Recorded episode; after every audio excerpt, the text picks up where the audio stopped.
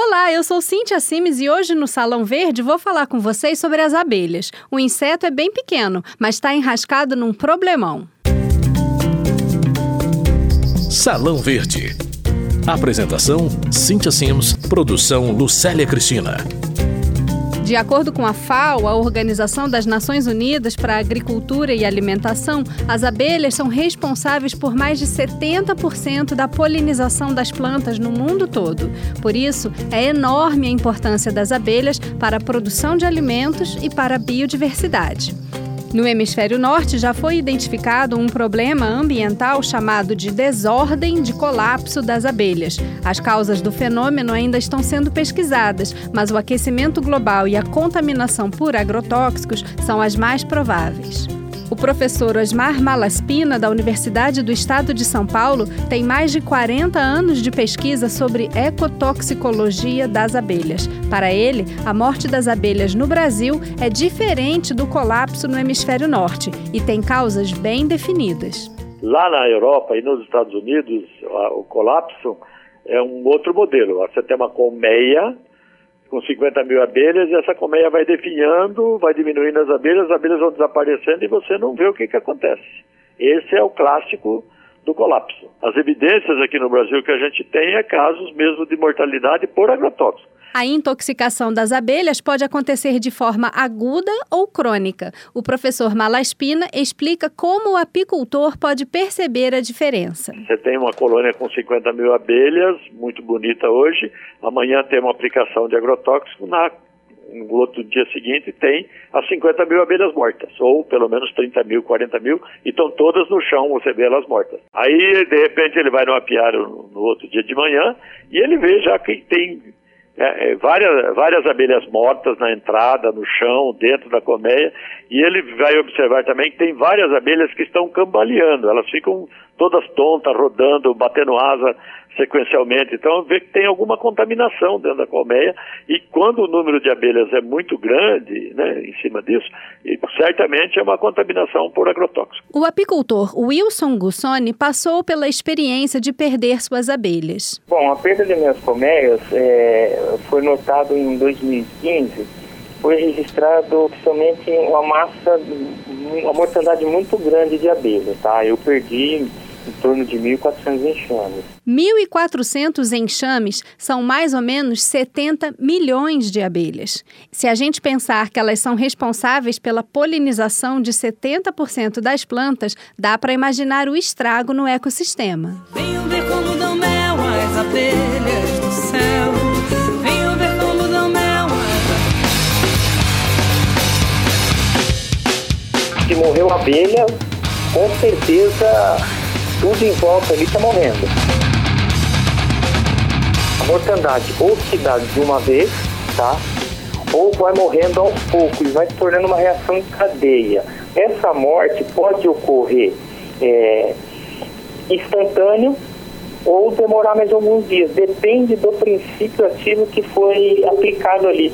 Porque é, o, os laudos das minhas abelhas é, detectou é, produto proibido, banido já no mundo, como também herbicida e inseticida. O professor Osmar Malaspina, da Unesp, também denuncia o uso irregular de agrotóxicos por parte dos produtores. Esses são os maiores casos. Primeiro, é, é, produto proibido. Segundo, produto importado via Paraguai sem licença nenhuma aqui no Brasil que não tem marca, não tem nada, você não sabe o que tem lá dentro. Infelizmente, os nossos agricultores têm muito desse tipo de coisa. Eles, essa que a gente chama de batizar, né? Então, está é, liberado o produto X para aquela cultura é, eles, para dar um reforço naquela cultura, eles colocam o produto X e o produto Y, que é proibido. O apicultor Wilson José Gussoni criou o grupo Abelhas versus Agrotóxicos para informar e fiscalizar a ocorrência de mortes das abelhas e destruição das colmeias por contaminação. A iniciativa surgiu depois que ele perdeu grande parte das suas colmeias, que estavam em áreas de preservação permanente, as APPs. Aqui nós estamos na região noroeste de São Paulo, tá? O que mais está acontecendo? As abelhas nossas, como o criador, os apicultores, elas se concentram sempre nas APPs, Né? E essa criação nas APPs, nós estamos respaldados pelo novo Código Florestal. A região aqui é monocultura, nós estamos numa região de cana-de-açúcar. E o que, que acontece? As pulverizações acabam atingindo, por, por aplicação irregular, acaba atingindo as APPs. Então, um desafio se impõe aos produtores rurais e ambientalistas no Brasil. Como utilizar os agrotóxicos em determinadas culturas sem provocar a morte das abelhas? Visto como a salvação da lavoura por muitos agricultores, o agrotóxico pode piorar o quadro se for usado de maneira excessiva ou errada. Nesses casos, as pragas podem ficar resistentes aos venenos ou matar o inimigo errado, como as abelhas ou outros seres importantes para o ecossistema. Mas o argumento de que a agricultura é um dos grandes responsáveis pelo risco ambiental às abelhas é rejeitado pelo deputado Evair dos Santos, do PV do Espírito Santo. E a agricultura tem dado um avanço significativo em práticas sustentáveis para permitir essa boa relação entre a produção agropecuária e a preservação e até a recuperação do ativo ambiental. Mais do que a agricultura, nós temos que compreender também que o, o uso e ocupação do solo nos períodos urbanos talvez sejam tão quanto mais agressivos do que propriamente ah, debitados só na conta da agricultura. É inocência, é inocência achar que só a agricultura pode criar alguma, um problema para as abelhas. Então, é, é, tem que ter uma visão sistêmica sobre o que nós estamos fazendo sobre o nosso território ah, encontrarmos um caminho chamado caminho do meio. Né? E a agricultura é o segmento que mais tem investido e evoluído nessa direção.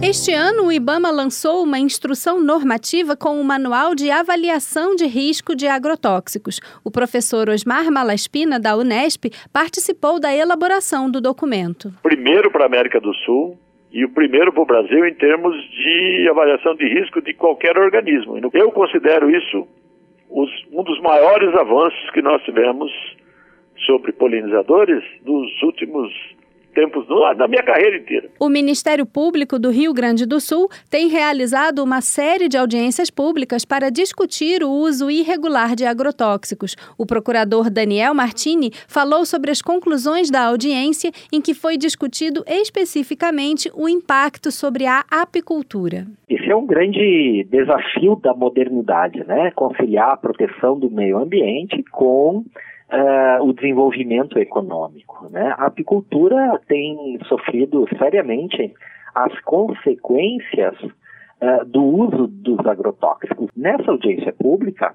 foram colhidas uh, informações, algumas pessoas palestraram, inclusive, houve uma, uma das palestras sustentou a necessidade de licenciamento ambiental das lavouras onde é aplicado agrotóxico, seja por meio terrestre, seja por meio de, de aviação agrícola, licenciamento que hoje não é exigido dessas propriedades. O apicultor Wilson Gussoni explica as medidas que os apicultores devem tomar caso suas colmeias sejam contaminadas. Morreu abelha, não deixa de ser crime, tá?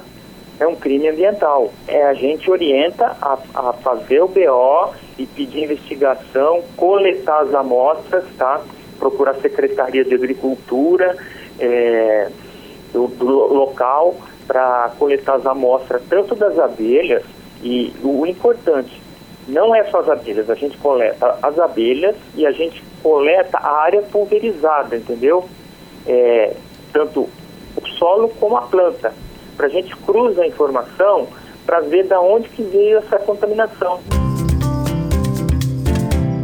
Na Câmara, o deputado Evair de Mello, do PV do Espírito Santo, apresentou este ano um projeto de lei que cria a Política Nacional de Incentivo à Produção de Mel e ao Desenvolvimento da Apicultura. O deputado sustenta que é necessário organizar a cadeia produtiva do mel. Entre os produtos que a apicultura proporciona, o mel e principalmente o mel, porque tem uma relação muito próxima com a agricultura familiar.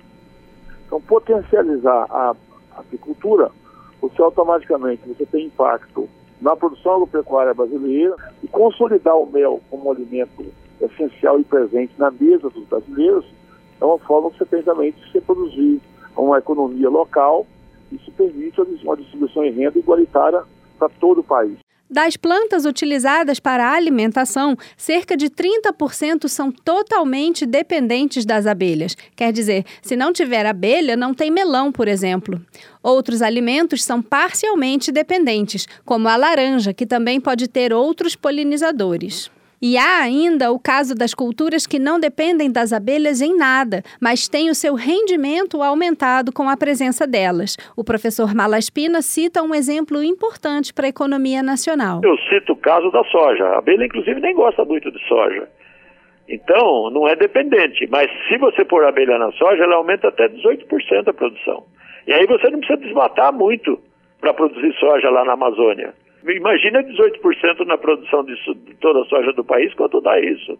Em, em, dólares. Para o coordenador do Centro de Apoio Operacional de Defesa do Meio Ambiente do Ministério Público do Rio Grande do Sul, Daniel Martini, a proposta da Lei Geral do Licenciamento, que tramita na Câmara dos Deputados, aumenta o risco dos impactos ambientais às abelhas e ao meio ambiente. Eu tenho acompanhado essa tramitação hoje na Comissão de Tributação e Finanças da Lei Geral do Licenciamento Ambiental, ela cria inclusive uma lista negativa, ou seja, excluindo expressamente a, a, as atividades agrícolas do licenciamento ambiental, o que é um gravíssimo retrocesso uh, desse instrumento da Política Nacional do Meio Ambiente que vem desde 1981. O professor Osmar Malaspina lembra que o serviço prestado pelas abelhas é insubstituível e seu custo é praticamente incalculável. Se a gente fosse pagar no final do ano um valor pelos serviços ambientais que as abelhas é, prestam para a gente no mundo inteiro, em termos de produção de alimento e de manutenção da biodiversidade, nós teríamos que pagar de 300 a 500 bilhões de dólares. No programa de hoje, nós falamos sobre os riscos ambientais da contaminação das abelhas. Ouvimos o professor Osmar Malaspina, da Universidade do Estado de São Paulo, que tem uma carreira de mais de 40 anos de pesquisa sobre as abelhas. Outro entrevistado foi o apicultor Wilson Gussoni, que depois de perder 1.400 colmeias, fundou o grupo Abelhas versus Agrotóxicos. Nós conversamos também com o procurador do Estado do Rio Grande do Sul, Daniel Martini, e também com o deputado Evair de Mello, do PV do Espírito Santo, que é autor do projeto de lei que cria a Política Nacional de Incentivo à Apicultura e à Cadeia Produtiva do Mel.